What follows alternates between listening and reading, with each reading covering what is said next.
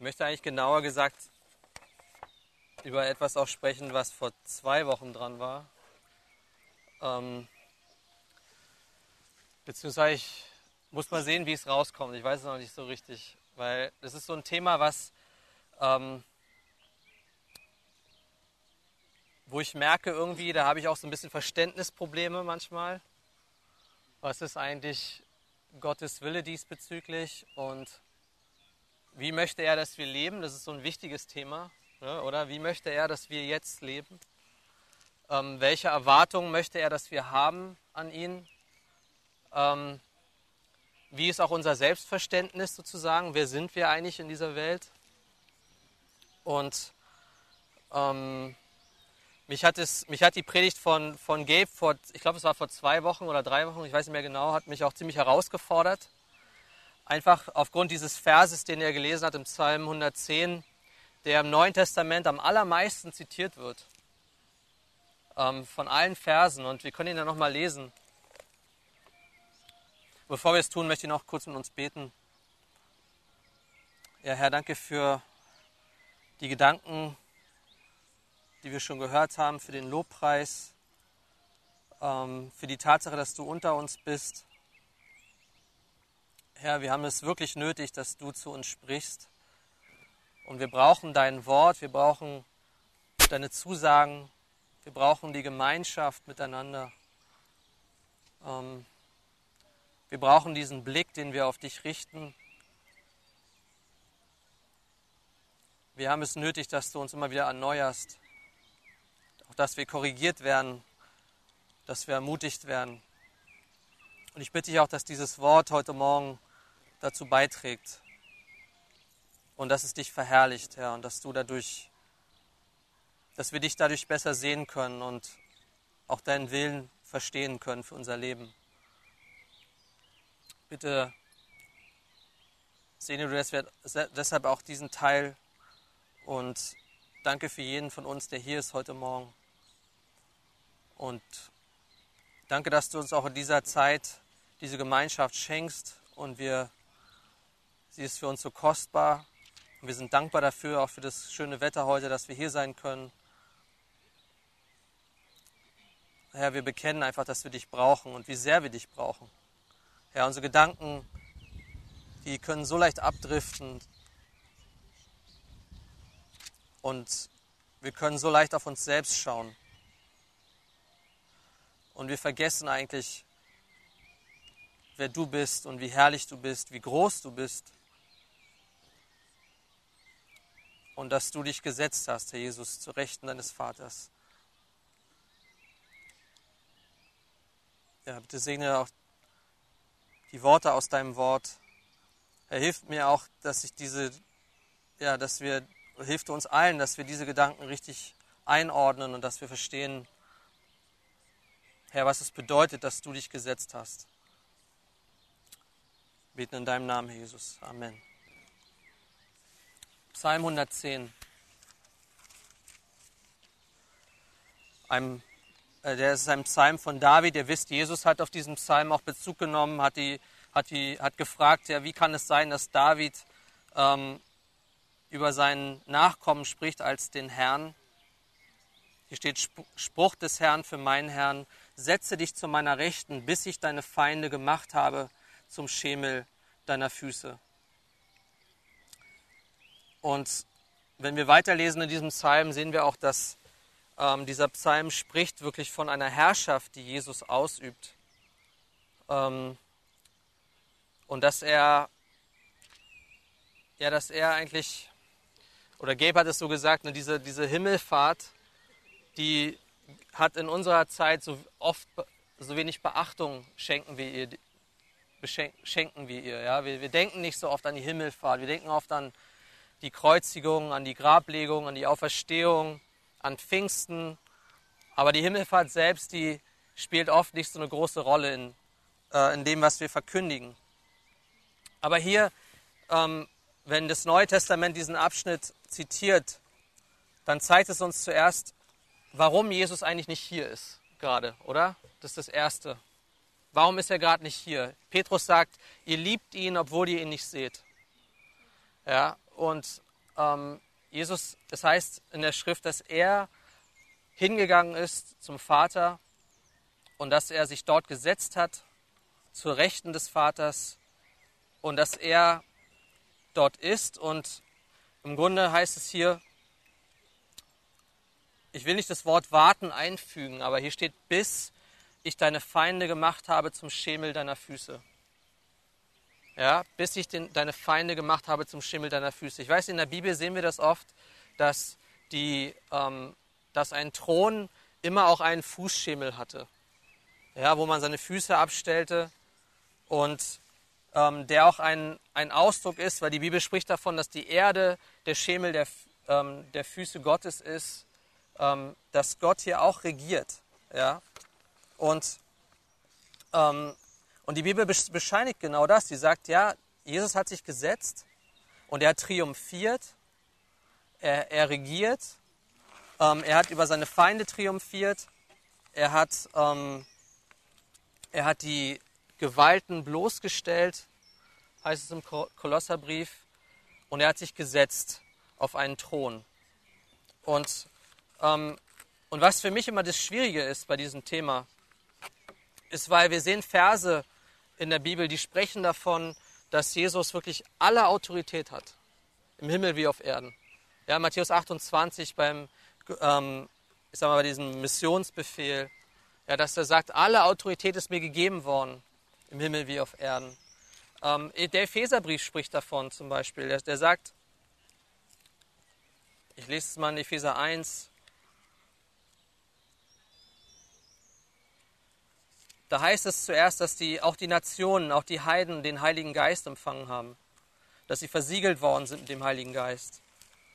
Und dann heißt es, sagt Paulus, dass er betet für die Gläubigen.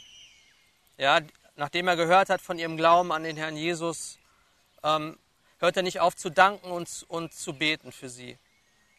Und er sagt in Epheser 1, Vers 17, dass der Gott unseres Herrn Jesus Christus, der Vater der Herrlichkeit, euch gebe den Geist der Weisheit und Offenbarung in der Erkenntnis seiner selbst. Er erleuchte die Augen eures Herzens, damit ihr wisst, was die Hoffnung seiner Berufung, was der Reichtum der Herrlichkeit seines Erbes in den Heiligen und was die überragende Größe seiner Kraft an uns, den Glaubenden, ist, nach der Wirksamkeit der Macht seiner Stärke.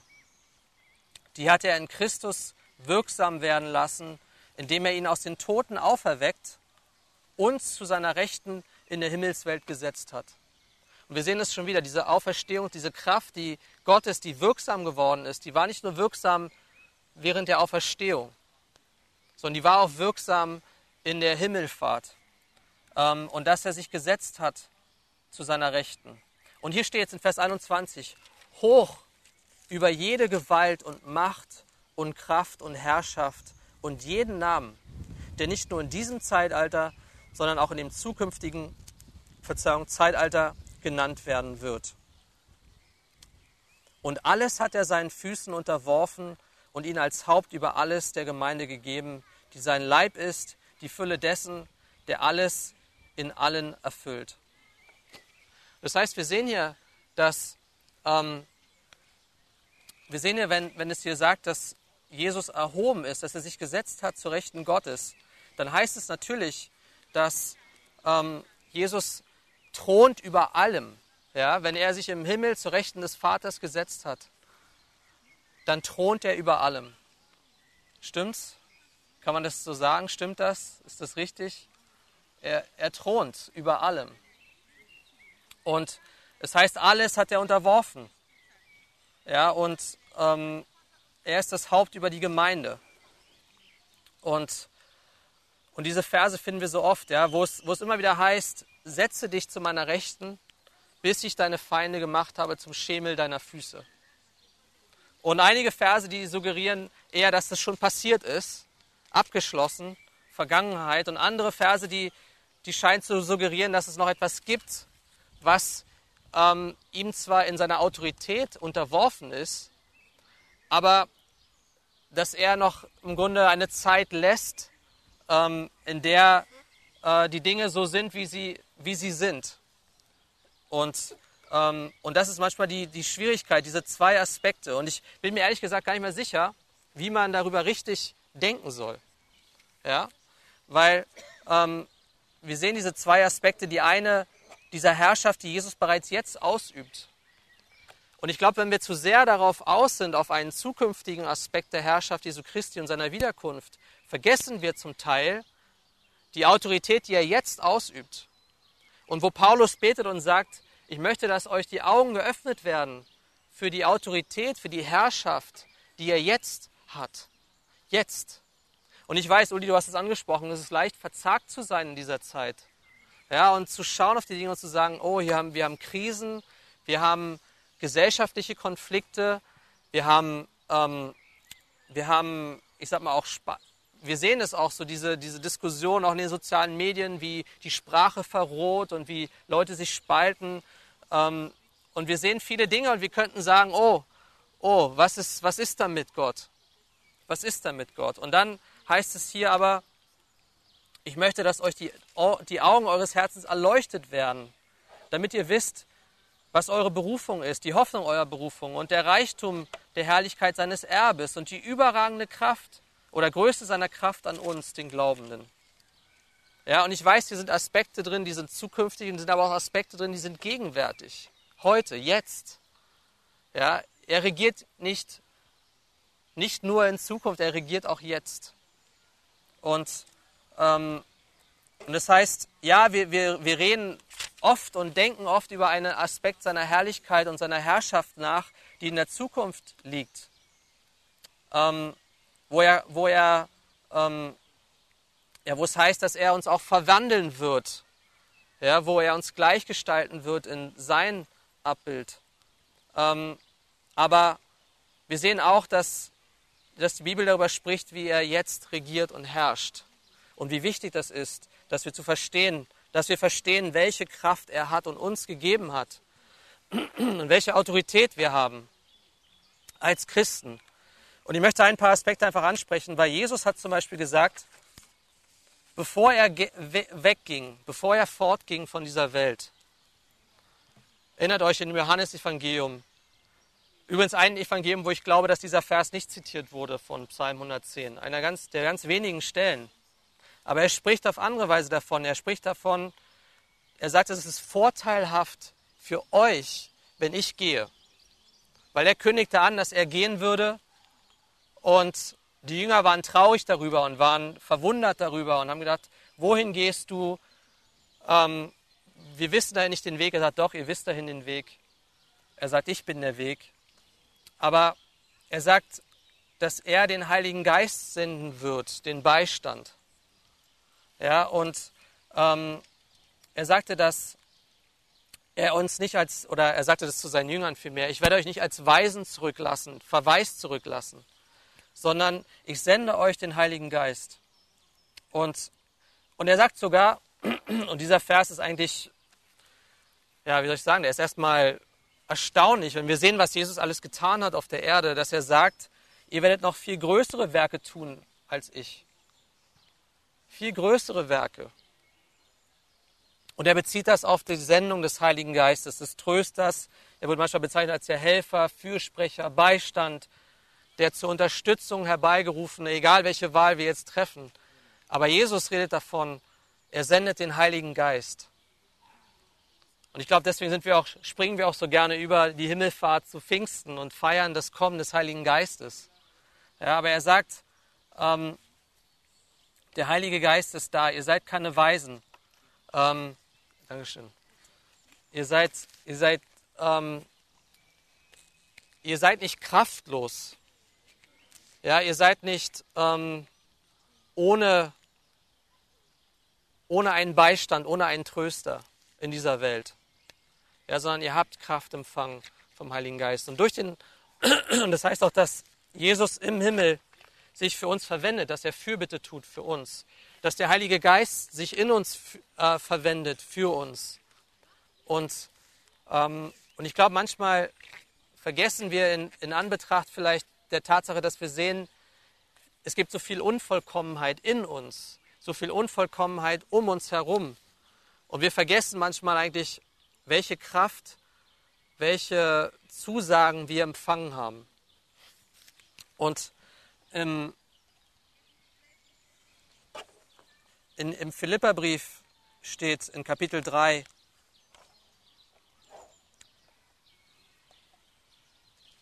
er sagt in Kapitel 3, Vers, ähm, er, er kennt vielleicht den Anfang von Kapitel 3, wo Paulus spricht, dass er so viel Vertrauen ha hätte haben können, was seine eigene Gerechtigkeit anbelangt.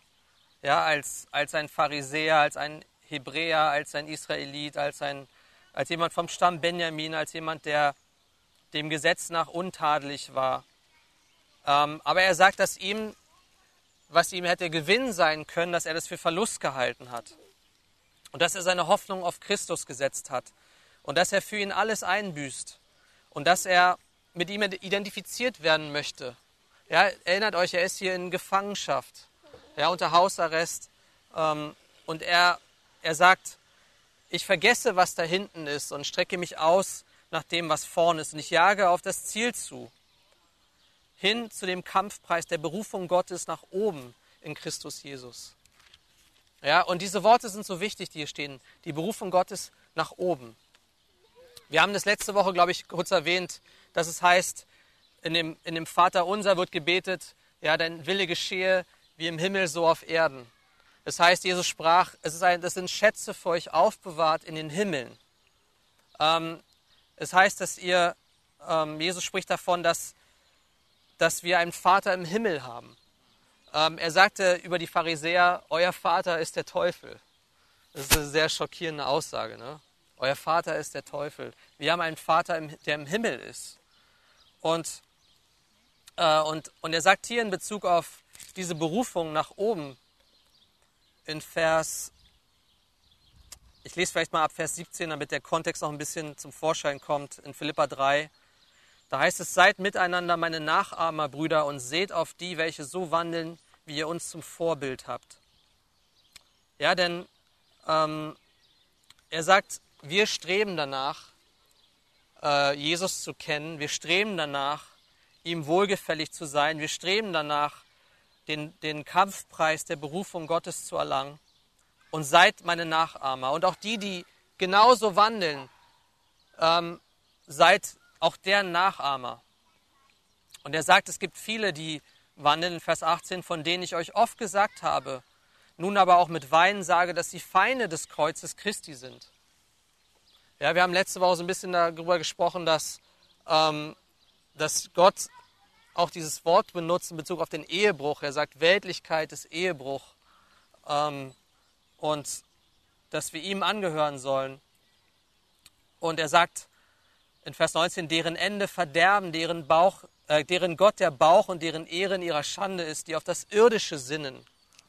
Ja, dieses Sinnen auf das Irdische, auf irdisches, irdische Bef Befriedigung, vielleicht irdische äh, Dinge, die wir, die wir auch als Belohnung betrachten und sagen, das ist unser Lohn, das ist unser Lebensinhalt, das ist was, worum sich mein Leben dreht.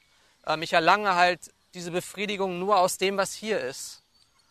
Und, und er, er ermahnt dazu, er sagt in Vers 20, denn unser Bürgerrecht ist in den Himmeln. Schon wieder kommt dieser Begriff vor. Euer Bürgerrecht ist in den Himmeln. Wisst ihr, die, die Philippa, die waren eine römische Provinz und die hatten römisches Bürgerrecht. Und ihr wisst, wie wertvoll dieses Bürgerrecht war in Rom. Ja, wenn man ein Römer war, konnte man nicht einfach gekreuzigt werden. Ja, man, hatte, man konnte nicht einfach verurteilt werden. Man hatte auch den Anspruch auf einen fairen Prozess. Paulus konnte sich darauf berufen. Ist 12. Ähm, aber Bürgerrecht ist wichtig. Ihr wisst, was es bedeutet, Staatsbürger zu sein.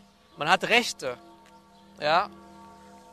Und Paulus sagt hier, unser Bürgerrecht ist in den Himmeln, von woher wir auch den Herrn Jesus Christus als Retter erwarten, der unseren Leib der Niedrigkeit umgestalten wird zur Gleichgestalt mit seinem Leib der Herrlichkeit, nach der wirksamen Kraft, mit der er vermag, auch alle Dinge sich zu unterwerfen.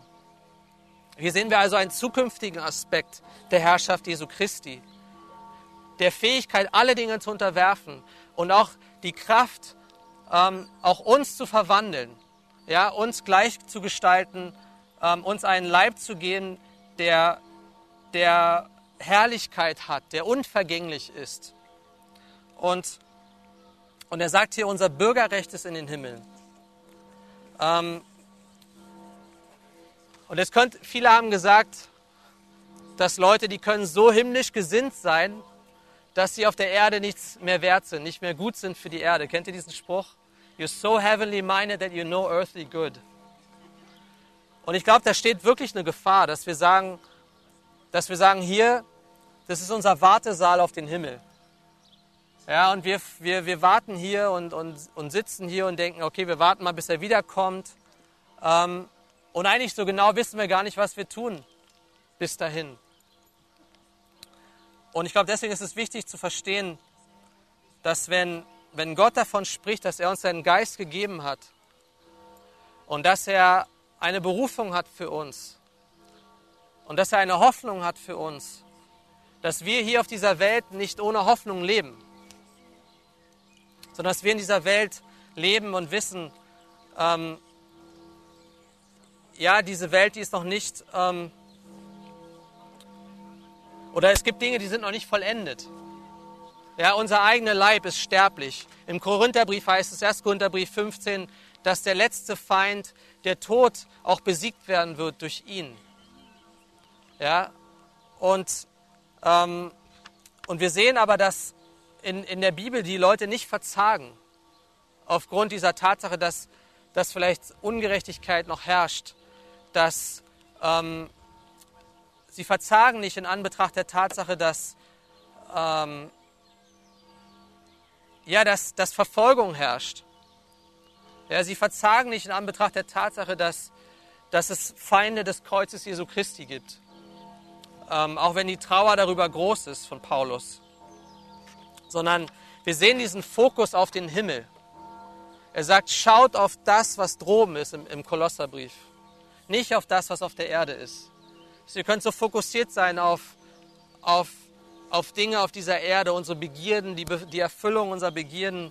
Wir können fokussiert sein auf religiöse Dinge, auf den, ich sag mal, auf das Äußerliche, was Paulus auch erwähnt. Ähm, die äußere Reinheit und Reinlichkeit.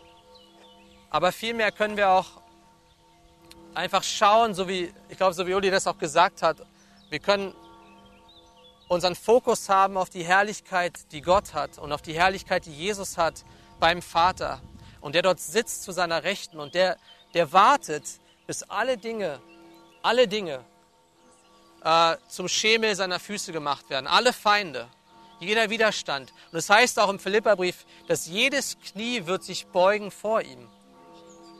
Jedes Knie, jedes Knie, keine Ausnahme, jedes Knie wird sich beugen vor ihm. Und jeder wird ihn bekennen als den Herrn.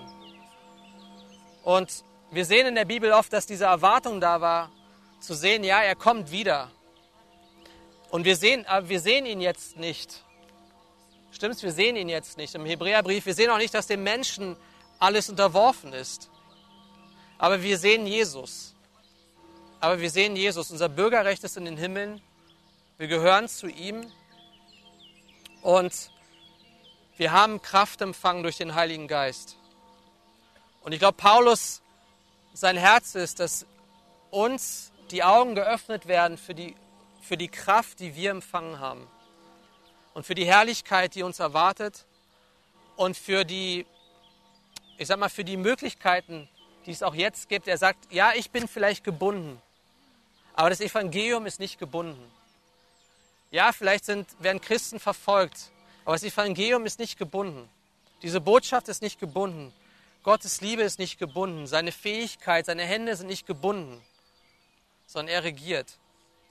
Und ich manchmal, ich habe ich hab mal gehört und gelesen, dass die Eschatologie von Menschen, die Endzeitlehre von Menschen oft zusammenhängt mit ihrer Psyche. Menschen, die pessimistisch sind, die erwarten eine andere Endzeit als Menschen, die Optimisten sind. Das ist interessant, dass das rein psychologisch auch bedingt sein kann, was ich welche, welche Endzeitlehre ich für richtig halte. Ja, und ich glaube, bei alledem, bei aller Erwartung auf das Kommen Jesu Christi und was wir damit verbinden, dürfen wir nicht vergessen, dass er heute sitzt zu Rechten Gottes. Im Hebräerbrief wird mehr der Aspekt betont des vollbrachten Werkes. Wenn er sich gesetzt hat als unser Hohepriester, dann ist das Werk vollendet. Ja, weil der, der Hohepriester im Alten Testament, der musste immer stehen, immer wieder diese Werke und Opfer verrichten. Aber Jesus hat sich gesetzt. Und so sehen wir als Christen ein, ein vollbrachtes Werk. Und wir sehen, dass wir nicht alleine sind in dieser Welt und dass wir manchmal indem wir auf uns schauen, eigentlich vergessen die Kraft Gottes und die Herrlichkeit, die er uns gibt. Ähm, die, die Möglichkeit, die wir haben, zu ihm zu beten und Dinge zu erbitten. Im Namen Jesu Christi. Und dass er uns immer wieder daran erinnert, wisst ihr was, euer Lohn ist aufbewahrt in den Himmeln. Ähm, euer Vater ist in den Himmeln. Ähm, und ihr gehört dahin. Das ist euer Bürgerrecht, das ist eure Zugehörigkeit. Ihr gehört zu Jesus Christus. Ihr seid seine, ähm, ihr seid, ihr seid Söhne Gottes. Ihr seid Bürger des Himmels. Ähm, und deswegen habt ihr auch Zugang zu diesem himmlischen Vater. Ja, und deswegen seid nicht verzagt. Ähm, deswegen seid nicht, ähm, lasst uns nicht ängstlich sein und furchterfüllt sein in dieser Zeit, sondern lasst uns mutig und zuversichtlich sein und wissen, dass Jesus auch jetzt regiert und dass er, dass er alle Dinge in seiner Hand hält. Ja, und alles, und es ist so tröstlich zu wissen, alles, was uns passiert, auch die Dinge, die uns nicht gefallen mögen, das heißt, dass alles zum Besten dient für diejenigen, die ihn lieben. Wie kann das sein? Weil Gott Autorität hat, weil Gott herrscht in Händen hält. Und selbst die Dinge, die uns heute betrüben, selbst die Dinge, die uns heute als schwierig erscheinen und als hoffnungslos erscheinen, selbst die Dinge gebraucht Gott in unserem Leben, um sich zu verherrlichen und um uns dazu zu veranlassen, noch viel mehr auf ihn zu vertrauen. Und unsere Hoffnung nicht auf uns selbst zu setzen, auf unsere eigene Kraft, auf unsere eigene Stärke, sondern unsere Hoffnung zu setzen auf ihn. Ja, und zu wissen, wie abhängig wir sind von ihm und zu verstehen, dass er die Quelle allen Lebens ist und der, und der Autor unserer Berufung, die von oben kommt. Ähm, und deswegen lasst uns einfach wissen, ja, Jesus, du bist nicht hier in gewisser Weise. Ja, wir sehen dich nicht, aber du sitzt zu Rechten Gottes. Aber hey, du bist hier. Du hast uns deinen Geist gesandt. Wir sind nicht alleine. Wir sind nicht Weisen. Du hast uns nicht verwaist zurückgelassen. Und Jesus, du bist hier, du hörst uns, du verwendest dich für uns, du bist unser Fürsprecher beim Vater. Und Jesus, du bist hier. Ähm, wir können unsere Hoffnung auf dich setzen. Hab Dank dafür, Herr. Danke, dass du da bist. Und wisst ihr, ich möchte mich selber einfach herausfordern zu sagen, wenn ich, wenn ich verzagt bin und wenn ich denke, wo soll das noch hinführen? Oder wo, wenn ich denke, Jesus, wo bist du? Oder wenn ich denke, warum passiert das? Dass ich, nicht, dass ich denke, nein, aber Jesus, du bist der Herr, du regierst. Du hast alle Autorität. Und du wartest, äh, bis äh, du bist aufgenommen worden vom Himmel bis zu den Zeiten der Wiederherstellung aller Dinge, heißt es in der Apostelgeschichte 3. Ja, und Gott hat einen Plan. Gott hat einen Plan. Und noch zu, zu allerletzt, manchmal frage ich mich auch, warum hat nicht Jesus in dem Moment, wo er auferstanden ist, ich sag mal, nicht, das, nicht die Wiederherstellung aller Dinge vollendet. Ja, und in der Bibel lesen wir dazu, dass er, dass Gott langmütig ist. Dass Gott langmütig ist, dass er nicht möchte, dass Menschen verloren gehen. Und ich glaube, wenn wir das auch sehen, diese Zeit, die wir jetzt haben, dann lasst uns sie auch betrachten als eine Möglichkeit für Menschen, an ihn zu glauben. Weil eines Tages wird sich jedes Knie beugen vor ihm aber ich glaube, der Vers ist nicht positiv gemeint, sondern jeder muss in dem Moment anerkennen, dass er regiert. Ähm, und auch jemand, der sich geweigert hat, sich vor ihm zu verbeugen, der wird sich beugen vor ihm. Aber jetzt gibt es die Möglichkeit für Menschen, ähm, diese Herrschaft zu sehen und anzuerkennen. Und für uns bedeutet das, dass wir die Möglichkeit haben, Zeugen zu sein für Jesus Christus. und für seine Herrschaft, weil er diese Zeit lässt. Ja, und diese Zeit lässt und er und auch, ich sag mal, Sünden, ähm,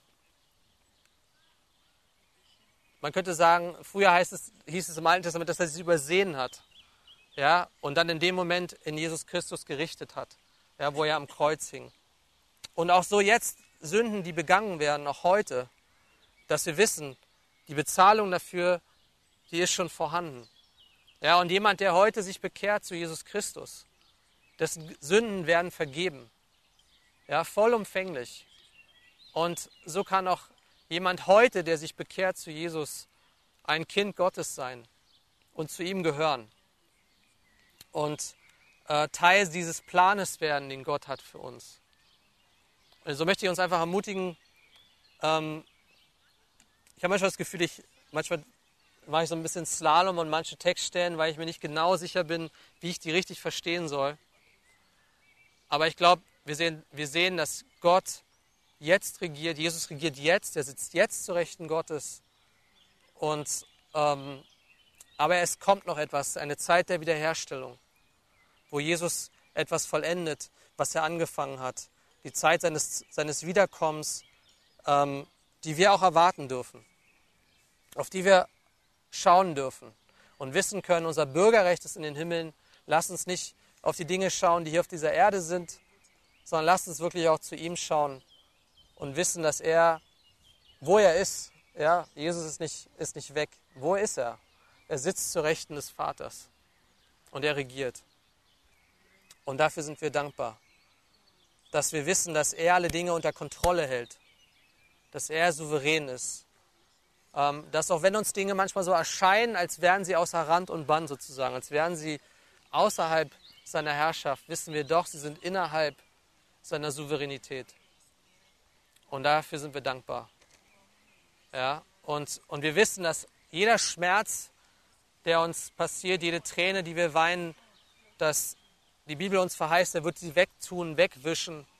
Und auch der Tod wird verschlungen werden. Auch der Tod wird irgendwann nicht mehr existieren. Und der Stachel des Todes ist ihm jetzt schon genommen worden. Aber wir wissen, dass die Realität dessen, ähm, in dem Moment, wo die Schöpfung umgestaltet wird, ähm, ja, dass auch der letzte Feind besiegt sein wird in aller Endgültigkeit. Und das ist so eine Hoffnung ja, für diejenigen, die schon äh, ja, von denen wir wissen, dass sie verstorben sind. Das ist eine Hoffnung für uns, die wir wissen, dass wir einen sterblichen Leib haben, dass, dass wir diesen Leib der Auferstehung haben dürfen. Ja, und dass Jesus verspricht, mit derselben Kraft, die Gott hat wirken lassen in ihm bei seiner Auferstehung und in ihm bei seiner Himmelfahrt, dieselbe Kraft, die lässt er in uns wirksam werden. Und das ist die Verheißung. Nicht nur dann, sondern auch jetzt.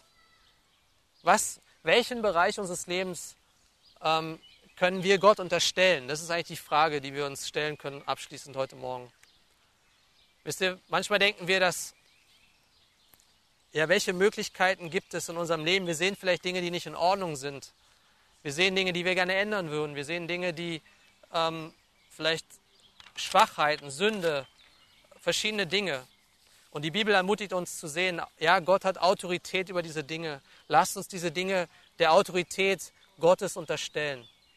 Ja, dass wir sehen, er hat Autorität. Er hat Autorität über unser Leben. Und er ist da. Ähm, wir dürfen ihn anrufen, wir dürfen uns an ihn wenden. Äh, er ist für uns. Ja, er ist nicht, wo bist du, Jesus? Ich bin hier. Ich habe euch meinen Geist gegeben hey, ihr liebt, und, und ich liebe das, wie Petrus es sagt, ihr liebt ihn, obwohl ihr ihn nicht gesehen habt. Ihr liebt ihn, obwohl ihr ihn nicht gesehen habt. Wir lieben ihn, obwohl wir ihn jetzt nicht sehen. Jetzt. Aber wir werden ihn sehen in seiner Fülle. Und wir können auch jetzt hinschauen zu ihm. Zu der Berufung, die er hat. Und einfach Nachfolger sein. Äh, auch derer, die vor uns gegangen sind und die ja, deren Ziel es war, ihm wohlgefällig zu sein als Bürger des Himmels. Wisst ihr, wenn ich euch das sage, ihr seid Bürger des Himmels. Dann schaut ihr euch euren Pass an, nee, da steht Deutschland oder USA oder da steht Kamerun oder da steht Elfenbeinküste oder da steht was auch immer. Aber wir haben keinen Pass, wo drin steht, ihr seid Bürger des Himmels. Naja, kein gedruckt, da gibt's keine, es gibt die Bundesdruckerei, es gibt jetzt nicht unbedingt die himmlische Druckerei, aber, die, aber der, die Bibel sagt uns doch, doch, wir haben diesen Pass, wir haben diese Zusage, wir haben den Heiligen Geist, der in uns wohnt. Der Heilige Geist wohnt in uns und deswegen habt ihr dieses Bürgerrecht, ihr gehört zu ihm. Ihr seid versiegelt worden durch den Heiligen Geist. Ja? Und damals die Philipper, die waren Römer, die waren stolz darauf, Römer zu sein. Die haben so gelebt wie Römer vielleicht. Die haben gewusst, wir sind eine Kolonie, ja, äh, umgeben von Nichtrömern, aber wir haben dieses Bürgerrecht. Und Paulus sagt, wisst ihr was? Ja, ihr seid eine Kolonie sozusagen in dieser Welt, aber ihr habt dieses Bürgerrecht. Ihr gehört zu ihm. Lasst, lasst daran keinen Zweifel aufkommen, sondern vertraut darauf. Das ist, wer ihr seid. Das ist der Status, den ihr habt vor Gott. Ähm, und er hat uns diese Verheißung gegeben, den Heiligen Geist. Und dafür sind wir ihm dankbar. Und ich glaube, wir können einfach auch in dieser Woche vielleicht einfach beten und zu sagen, Gott, wow, wenn du uns diese Kraft gegeben hast, den Heiligen Geist gegeben hast, dass wir hier leben können in dieser Welt nach deinem Wohlgefallen, dass wir Zeugnis geben können, dass wir Zeugen sein können für deine Auferstehung und für dein Leben. Herr, dann bitte öffne du uns die Augen wo ich verzagt bin, wo ich ängstlich bin, wo ich ohne Zuversicht lebe, wo ich vielleicht auch Zorn hege gegen jemand anders, wo ich vielleicht schlecht denke oder schlecht rede über jemand anders. Herr, ich möchte diese Dinge deiner Autorität unterstellen. Ja? Und wissen, Herr, du regierst. Du regierst. Und du willst, dass wir, der, ja, dass wir leben als Bürger des Himmels. Okay, ich habe viel gesagt. Ich weiß nicht, wie viel ich gesagt habe. Ich weiß, ich habe viel geredet. Ich weiß nicht, wie viel ich gesagt habe, aber ich möchte uns einfach ermutigen heute Morgen als Bürger des Himmels. Okay? Lass uns noch beten.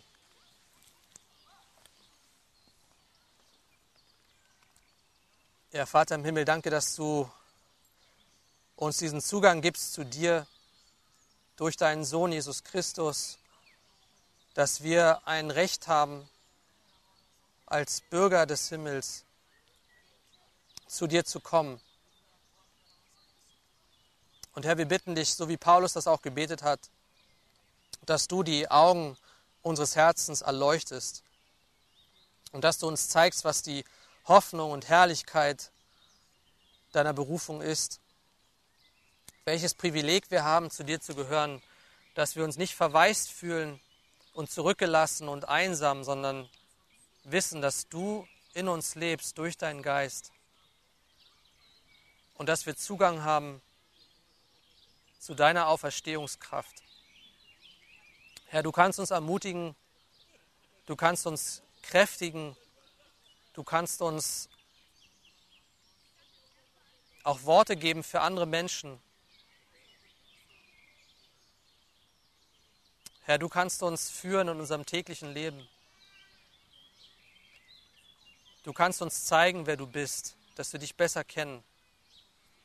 Und du kannst es ermöglichen, dass wir durch deinen Geist auch Dinge ausstrahlen, die nicht von uns kommen.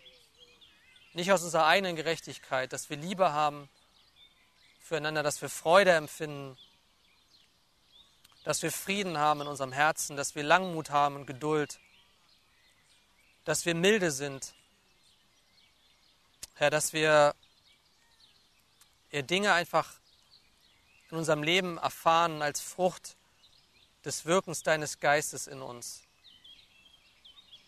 Und Herr, wir wissen, wie sehr wir das brauchen. Wir wissen, wie sehr wir Geduld nötig haben und ausharren. Wir wissen, wie sehr wir ähm, immer wieder lernen müssen, auf dich zu schauen, auf dich zu hoffen. Wir sehen, wie sehr wir es nötig haben, ähm,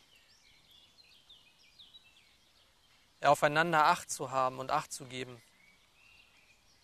Und wir wissen, wie sehr wir es nötig haben, dass du den Blick, ja unseren Blick erhebst, damit wir nicht nur auf uns selbst schauen, sondern auf dich schauen und auf die, die du uns in, unsere, in unser Umfeld gestellt hast. Danke, Herr Jesus. Danke, dass du regierst. Danke, dass du dich gesetzt hast. Danke, dass wir deine Wiederkunft erwarten dürfen. Danke, dass du ja, deine Herrlichkeit auch manifestierst in uns, auch wenn wir davon vielleicht nur Bruchstücke sehen, wenn es unvollkommen ist, was wir sehen. Aber Herr, du bist da und hilf uns, auf dich zu hoffen, von ganzem Herzen, Herr, und immer wieder neu. In Jesu Namen beten wir. Amen.